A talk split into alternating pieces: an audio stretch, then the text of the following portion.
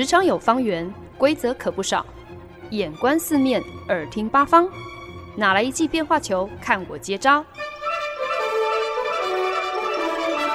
那些老外教我的是，Honey，Easy Talk Easy Work。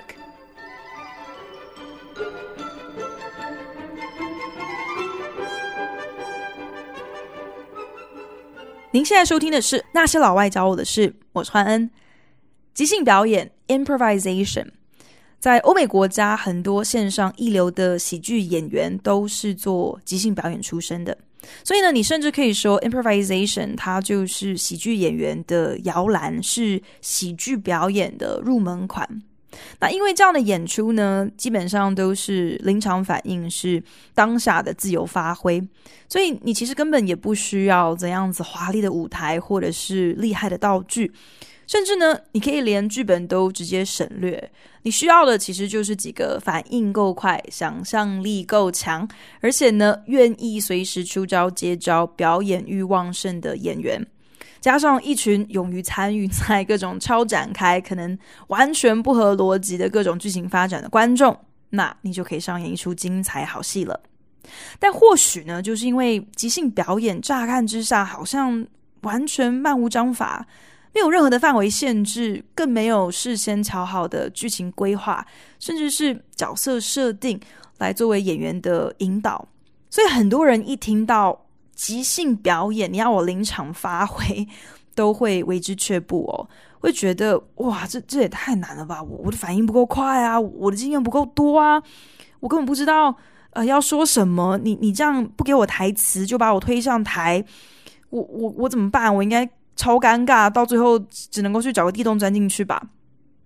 那虽然说好的 improvisation，好的即兴表演，确实呢是需要经验老道、反应够机灵的演员，才能够在意想不到的地方制造出笑点，才能够跟台上的其他的演员在没有剧本的情况之下，还是激荡出火花来。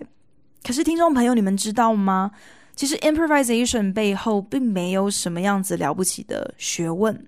它的核心秘诀只有两个字而已，那就是 yes and。yes and 的概念其实呢，完全就是它字面上的意思而已啊。yes and，不管今天跟我演对手戏的演员丢出哪一招，我都照单全收。接招之后还要举一反三。比方说，如果今天有另外一个演员跟我一起站上一个舞台，然后对方。忽然间转过头来，就先给我一巴掌，说：“跪下！你这个不孝子！”按照 yes and 的原则，我不应该要跟他争辩说：“你怎么可以打我一巴掌？谁是你的不孝子啊？”我可以即刻就膝盖着地，然后抬头说：“妈，早知道你不要花钱去整形嘛！啊，你现在都整坏了，难怪我认不出你来，你还骂我是不孝子。”本周呢，在节目当中，想要跟大家分享的，并不是一个单字，而是一个待人处事的态度，而且呢，适用于职场、感情，还有生活中的每一个环节。甚至你可以说，这是一个可以即刻扭转劣势的灵丹妙方哦。Yes and 虽然呢是即兴表演的一个互动原则，可是呢，在过去几年却被各种职场培训。借来用哦，等于是成为了领导、管理还有团队合作训练当中非常重要的一个指导原则。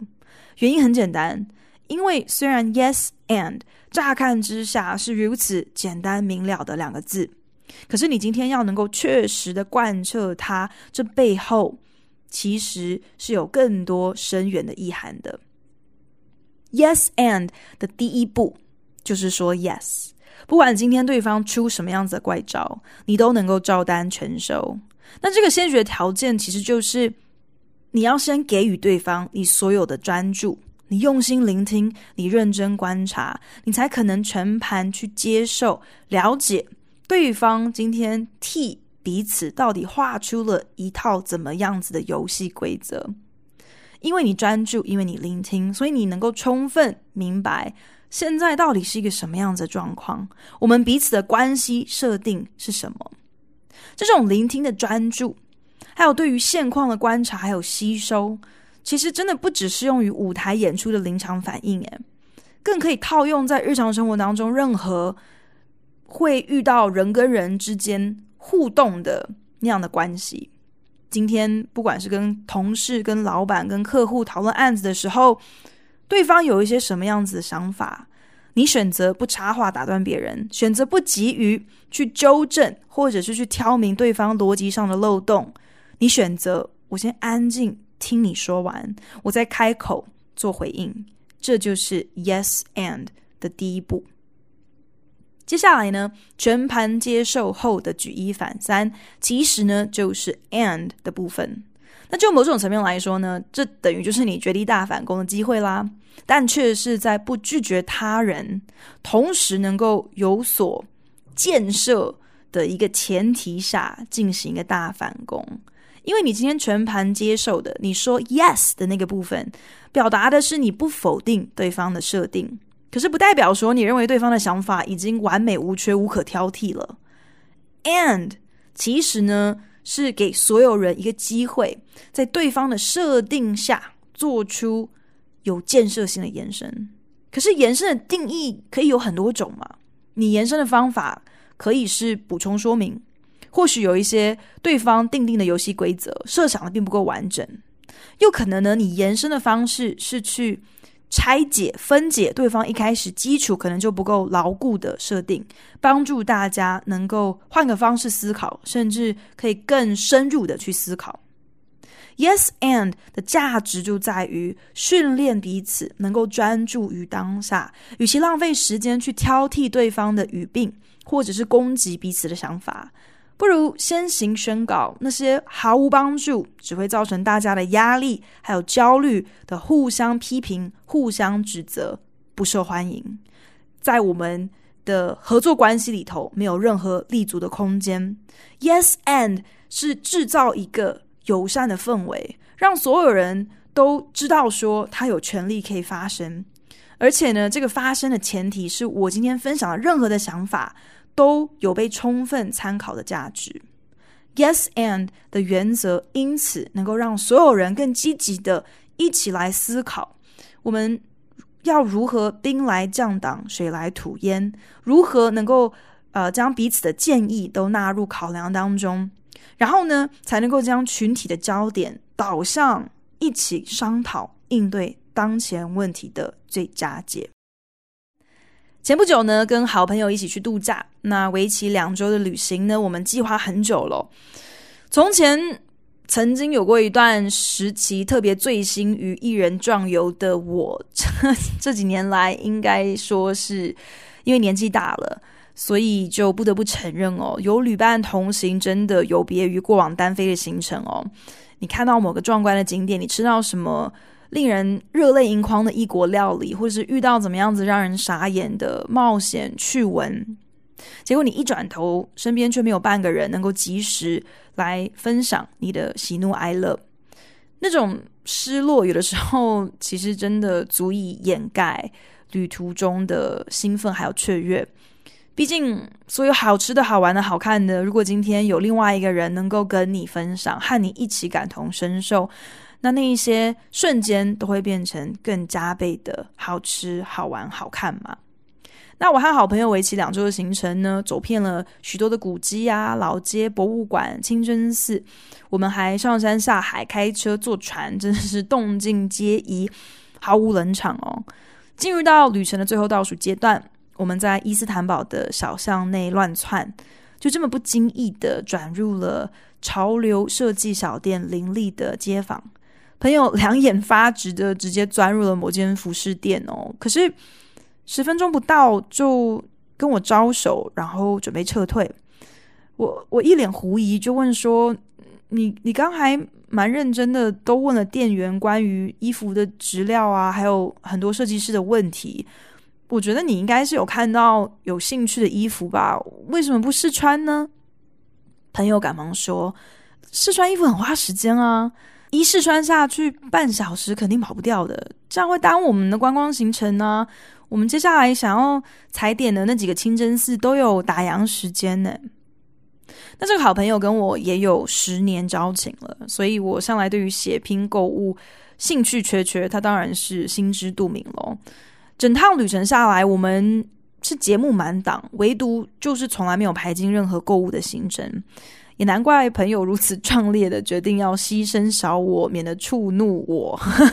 可是事实上却是他贴心归贴心，但真的多虑了。对我来说呢，眼下这就是一个 yes and moment。我们就这么刚好来到了这么一个有趣的小区，又如此刚好路过了很多我们在其他城市没有看过的设计小店，而且呢，都是他。感兴趣的，那这些前提跟这些设定，虽然并不是他开口表明的，可是 Yes and 所强调的聆听跟观察，不应该只局限于对方口说的表达吗？当下就已经存在一个现成的有趣的景点跟行程了，又有什么理由要否决掉这个行程呢？只因为时间不够，因为这跟我们本来计划不同吗？先说了 yes 之后，可以让 and 这个部分来调整那些既定的计划跟期待嘛。毕竟什么期待、什么计划也都是人定的呀。所以多花一点时间在我们出其不意却感兴趣的行程，那后续的安排就做一些微微调嘛。清真寺有看到很好，没看到也无所谓啊。我们明明就是在度假，又何必要去给自己去设定一些根本没有必要的时间压力，甚至是待办事项哦，好像在赶什么样的进度哦。所以，对于这个意料之外的伊斯坦堡逛街行程，我乐意之至的选择 Yes and 朋友为此感到非常的意外哦。诶，恐怕我们十年交情当中呢，我并不是总是像那个当下那样子的随和可亲，感觉有有一些检讨的必要。头五分钟的时候，朋友好像还有点半信半疑，不太确定我如此从容的态度到底是委曲求全，是我装出来的，还是是我真心不介意这么临时的购物行程哦。不过呢，接下来至少两个小时的时间，我们全部都泡在一间手工土耳其拜占庭皮鞋小店，可见得他到底还是放宽了心哦。只是对我来说。那之所以是一个令我印象深刻的 yes and 机会，不在于我想要表达自己是哦多么的观察入微啊，怎样子的贴心啊，或是怎样子舍命陪君子哦。当然，虽然以上皆是啊，重点是 yes and 的结果，一如所有的即兴表演一样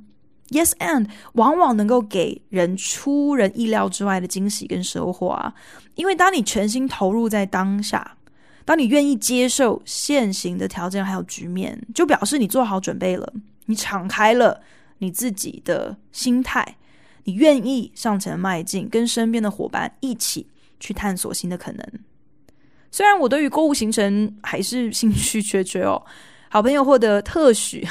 在各家小店杀红了眼，而我我也乐得空手而归，守住了自己本来就干瘪的荷包哦。可是却打从心底喜欢我们不小心误闯的这一个小区，觉得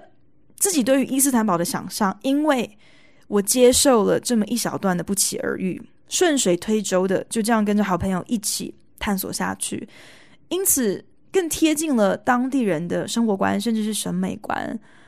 原来伊斯坦堡的看头，并不只是那些屹立千年的清真寺而已。若不是一个 yes and 的态度，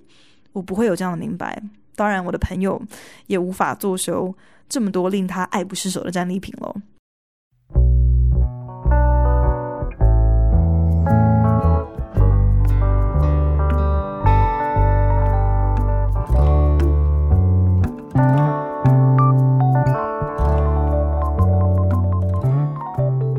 您现在收听的是《那些老外教我的事》，我是节目主持人焕恩。我们一定都有过这样的一个经验哦，就是当你主动去跟你的主管、你的配偶、你的朋友分享某件事情的时候，他们的反应是直接说不好、不要、不对、不可以、不行、不想。你作何感想？又或者，就算他们当下可能先说好，好像同意你了，可是呢，紧接着马上就追加一个啊，可是怎样怎样怎样，但是怎样怎样怎样。那些可是，但是在这里的转折作用，基本上就是直接推翻掉他们前三秒说过的所有的话嘛。如果今天你是全盘接受的，那就没有什么可是但是的啊，而是我们接下来还可以思考做一些什么样的延伸嘛？是 and 而不是 but，是加值而不是可是。如何让这个想法、这个提议、这个观点可以更有效、更有趣、更毫无破绽、更圆满？就连我自己也仍然在学习 Yes and 这个课题，尤其呢是在面对我的主管的时候。其实本周节目可以说是跨国又跨国的直播，因为长期住在国外的我，过去这个礼拜呢临时被派去出差，所以呢预备本集节目的过程。全是在印度某个旅馆的顶楼游泳池畔完成的。这种场景乍听之下好像是比较什么在某度假村闭关写作的大文豪哦，诶，可是实际来龙去脉呢，没有大家想象那样子的精彩可期啊。前两个礼拜呢，得知了我们亚太区的高阶客户将亲赴印度一个礼拜，听取印度客户各个产品团队的绩效报告。我们自己也有当地的团队直接服务当地的客户嘛，所以呢，这一整周的议程以及会提及的这些行销计划啊，还有案子，全部都是由印度的广告还有媒体同仁负责的，跟我其实没有半点关系。可是呢，老板却坚决的认为我有飞去印度共襄盛举的必要，因为呢，过去一年呃，自己可能太过直来直往，所以呢，跟老板互动的过程。太有话直说了，我不擅长，也从未刻意摆出怎么样子高招的扑克脸来掩饰自己当下接获无脑或者是无理要求的第一时间反应哦。所以呢，前不久在毫不知情的情况之下，不小心摔碎了老板的玻璃心，所以算是已经有丑意在先了。如今听到老板又如此坚定的决定，我应该要去印度出差。我根本还没有来得及换上自己拙劣的扑克脸哦，老板就忽然间改口说：“哎，客户预算有异动哎，所以你这趟出差到底谁来买单，可能都有变数哦。”听他这样讲，我心里才正要松一口气，老板又再一次振臂高呼说：“啊，不管三七二十一，我觉得你还是应该要跑这一趟。”我心想：“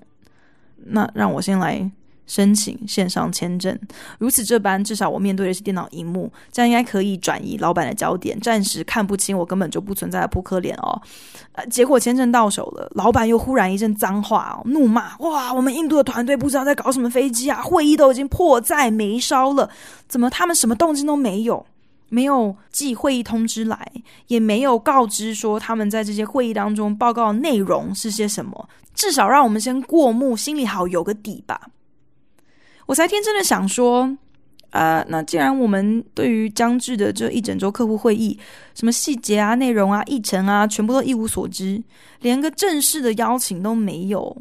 那这趟应该是去不成了吧？我我就要干嘛？什么时候出现在哪里？跟什么客户聊什么都没一个概念哦，还不如把公堂省下来，这趟就甭跑了吧？谁知道老板在出发前三天语重心长的。可是毫无重点的，跟我胡言乱语了一气哦。诶，整理出来的大意就是，虽然呢，印度的团队一片混乱，不知道可以请我帮什么忙；老板自己也一团混乱，不知道我应该怎样子帮忙一团混乱的印度团队。可是呢，老板觉得还是有必要让我一头栽入这一切的混乱，因为跟着大家一起混乱，或许呢，我自己就会忽然间恍然大悟，如何在这片混乱当中派上用场。想着我已经摔碎老板玻璃心，已经有丑意了。如果现在就戳破老板脑袋的破洞，而、啊、不是，我是指他逻辑上的破洞，好像也于事无补哦。弄不好到时候他好不容易才粘回去的玻璃心又莫名破碎，我不就丑二吗？所以呢，只好闭上眼睛，深呼吸，想着 yes and 的原则，想着越早接受当前的条件，不论好坏，越快能够可以开始思考解决之道。往前迈进，脱离卡关的泥淖当中。所以呢，我很努力的省略了大概早就已经写满了我有跟没有根本是一样的扑克脸上的那些不要啊、不想啊、不对啊、不应该啊，你疯了，你有问题吗？你根本没有想清楚，你到底是来来干嘛的？深呼吸，乖乖的就去订了去印度的机票。排队要到柜台换取登机证的时候呢，收到老板传来的讯息。告诉我说，他将我通讯软体的账号给了我们亚太的大客户。对于太过习惯用 Line 跟 WeChat 和客户互动的听众朋友来说呢，这可能根本没什么大不了，是非常正常可以接受的职场常态。但是呢，对于是在美国公司分明的职场养成的我来说，这是一个越界的表现呢。我的工作是替客户解决他们的行销难题，没错。可是仅限于上班时间啊！我不认为提供客户一个二十四小时全天候随传随到、随时都能够找到我的管道，这是理所当然应该包含在我的职责范围内的。当然，我也知道这是非常美式的想法哦，在亚洲根本就是想太多。所以呢，我盯着老板的讯息，扑克脸背后隐隐。感觉我太阳穴的青筋抽动中，但是，yes and，既然自己的联络方式已经被给出去了，那该尽到的服务也就不能够马虎啦。所以呢，乖乖的传了一封讯息问候亚太的大客户，礼貌的问说：“那接下来一周的会议啊，安排啊，看哪里需要我支援，哪里需要我效劳，请务必告诉我一声呢。”客户马上回复，我这才发现啊，原来自己跟他坐的是同一班飞机啊。心里咒骂着这个过关安检效率是世界第一的新加坡樟宜机场，这下可让我苦恼啦！我我我过关过安检不用什么五分钟，现在要怎么样子拖延自己到达候机室的时间，才能够缩短自己在登机前必须要跟客户闲话家常的时间呢？但是，Yes and，既然已经知道是搭乘同一班飞机了，或许就应该认命的。把这当做是一个机会，跟客户把感情啊，加深这位出名难搞的女主管对我的印象，应该也是要归功于我的拖延战术啦。至终呢，在登机前跟这位客户拉雷的时间，其实也不过十分钟吧。那虽然闲聊的话题毫无重点，跟工作也没有任何的关系，不过呢，得到了客户的口头邀约，要去参加隔天的一场会议。心中当时也不太确定应该作何感想，有一种啊，总算给我为期一整个礼拜都毫无安排的行程找到了点事做。可是瞬间又想说，诶，这会议就连我们印度的媒体团队都没有获邀参加，这讨论的业务跟议程通通都跟我没有关系。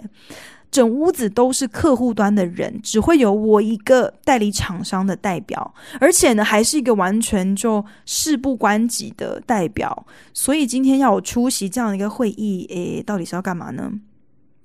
可是，yes and，既然得到了入场券，既然人都飞去印度了，就算是在一片混乱跟莫名其妙当中，总是得要想出办法来有所获得。这样说起来呢，或许我老板脑袋的破洞啊，不是，我是说他的逻辑的破洞，并没有我想象中的那么大哦。搞不好呢，他是挺聪明的，算准了我就是这么一个不甘于无所事事的人，才敢在我身上这样子浪费公帑，叫我来出这么一个差。但是那场会议一如预期，明明就是客户自己内定的议程嘛，主要就是让客户自己的全球团队可以和印度亚太的团队。有一个分享，有一个交流。我是唯一的外人，对于产品跟业务都没有任何的背景资料或是了解。坐在一大堆客户里头五六个小时，我很清楚，我其实根本没有立场插嘴啊。你要我说什么呢？在场的每一个是我的客户，我能够引述的案例，其实就是我们广告公司在亚太的团队所做过的东西嘛。可是，一开口，难免会有。诶，我在我们印度的广告跟媒体团队的地盘上撒野抢生意的味道。如果跟在场客户去分享自己有什么样子成功案例，能够执行什么样子特定的业务，然后这是我们印度的同仁没有提及或者是没有能力完成的，那不就完全就是在自己人背后捅人家一刀吗？所以从所有的角度来说，我我都没有出席这场会议的必要跟立场。但是。Yes and，如果五个小时我就是必须要蹲在那边过，那眼下也就只好想想看，如何在不能够开口又不能够发言又不能够离席的情况之下，顺势制造出一点点价值，好不枉此行。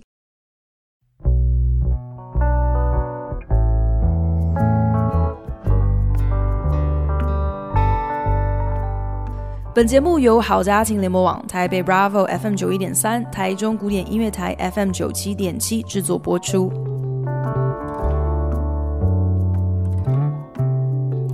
这个礼拜呢，以 Y 这个字母为首，跟大家分享的，其实呢不是一个单字，而是一个扭转逆境的救命箴言。Yes and 这个概念呢，其实是源自即兴表演的训练。在演出的过程当中，因为每一秒都是无稿演出，演员必须要互相接招，这出戏才可能演得下去嘛。我之前呢还住在冰天雪地的明尼苏达州的时候，只要有朋友来访哦，就是会带他们去欣赏当地我很喜欢的一个即兴演出的喜剧剧团的表演。一个晚上大概一个半小时的演出当中呢，剧团以分成两组来进行游戏对抗的形式来表演。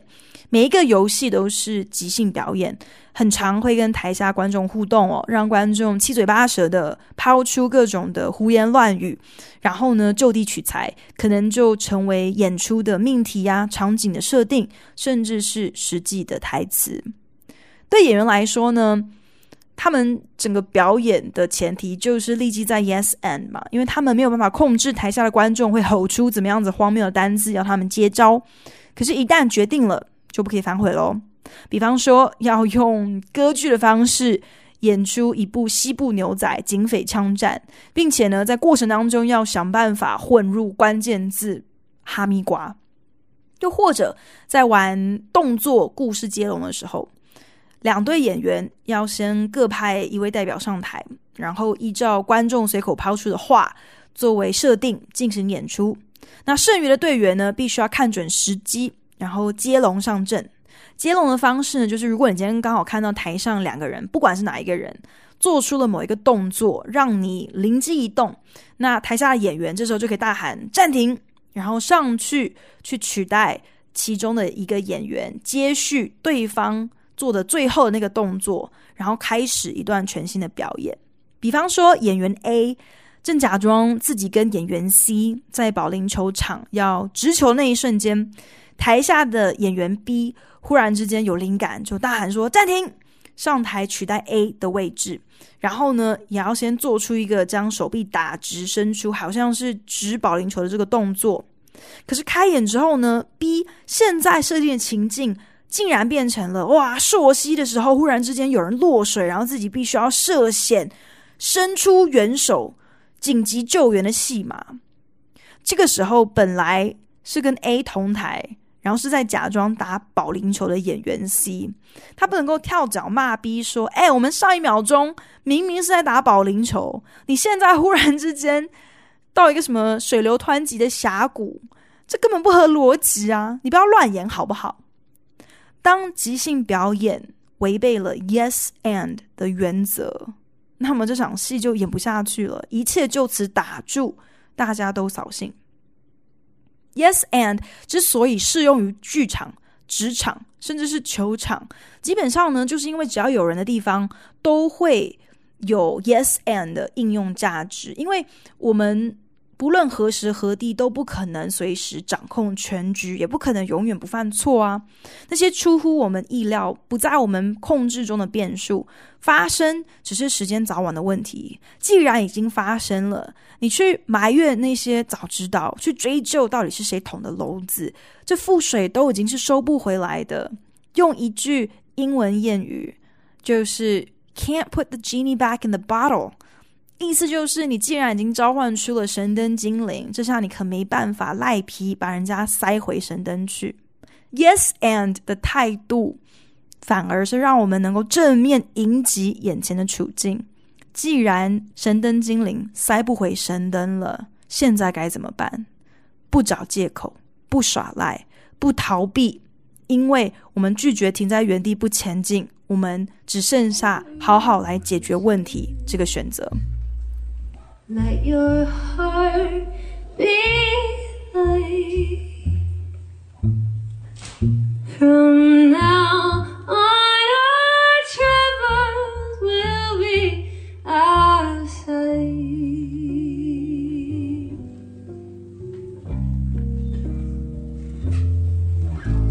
And have yourself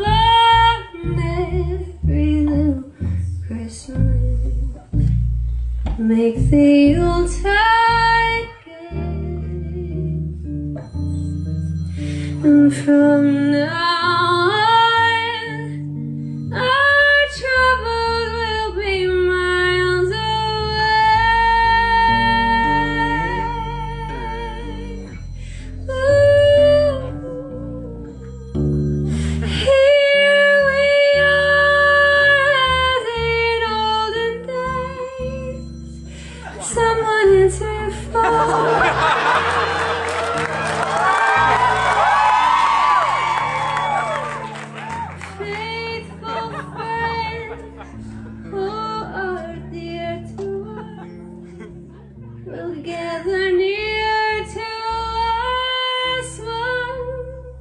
大家听到的这段演出是我在纽约连续两年参加的一个我非常喜欢的歌手每一年例行的圣诞节演唱会。那在演唱会的尾声，女歌手跟自己的贝斯手在舞台上带来了一段非常简单、安静而深情动人的《Have Yourself a Merry Little Christmas》的演出。这个时候，台下竟然响起了手机铃声，还一直响个半天。可是歌手台风稳健哦，虽然在安静的展演空间，手机铃声的干扰显得是格外大声刺耳，可是他没有中断演出。口气中那个浓厚的情感也丝毫不受影响，但到最后实在是受不了，这手机怎么还在响？这女歌手完全不落拍的深情唱出：“谁拜托接下电话好吗？”惹得全场是笑翻欢呼。我觉得这应该就是将 Yes and 的精神发挥到淋漓尽致的表现了。无论如何，the show must go on。至于我呢，这趟印度出差虽然毫无意义可言，却也让我体验了一下大文豪在泳池畔迎着徐徐凉风文思泉涌的意境。我想，这应该也是一种另类 yes and 的收获吧。